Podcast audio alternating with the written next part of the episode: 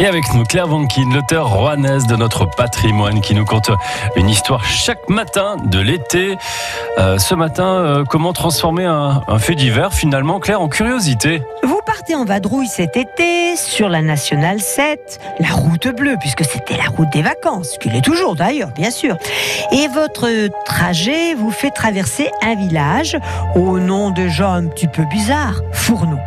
Ce qui l'est encore bien davantage, mais c'est cette énorme poêle située à l'entrée du village. Elle est démesurément imposante. Je vais vous raconter une drôle d'histoire. Il y a quelque temps auparavant, un camion d'œufs s'était renversé. Alors vous parlez d'une omelette sur la route, hein Eh bien, figurez-vous que les habitants de Fourneau se sont servis de cette mésaventure pour en faire une fête. La plus grosse omelette du monde.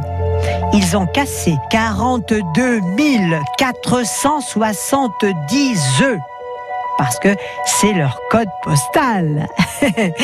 Et dans une immense poêle, fabriquée bien sûr pour l'occasion, 6 mètres de diamètre, ils ont fait cuire la plus grosse omelette jamais réalisée, puisqu'elle est même inscrite dans le Guinness des records. Une immense fête fut organisée et comme animateur, eh bien, on avait fait venir Yves Lecoq.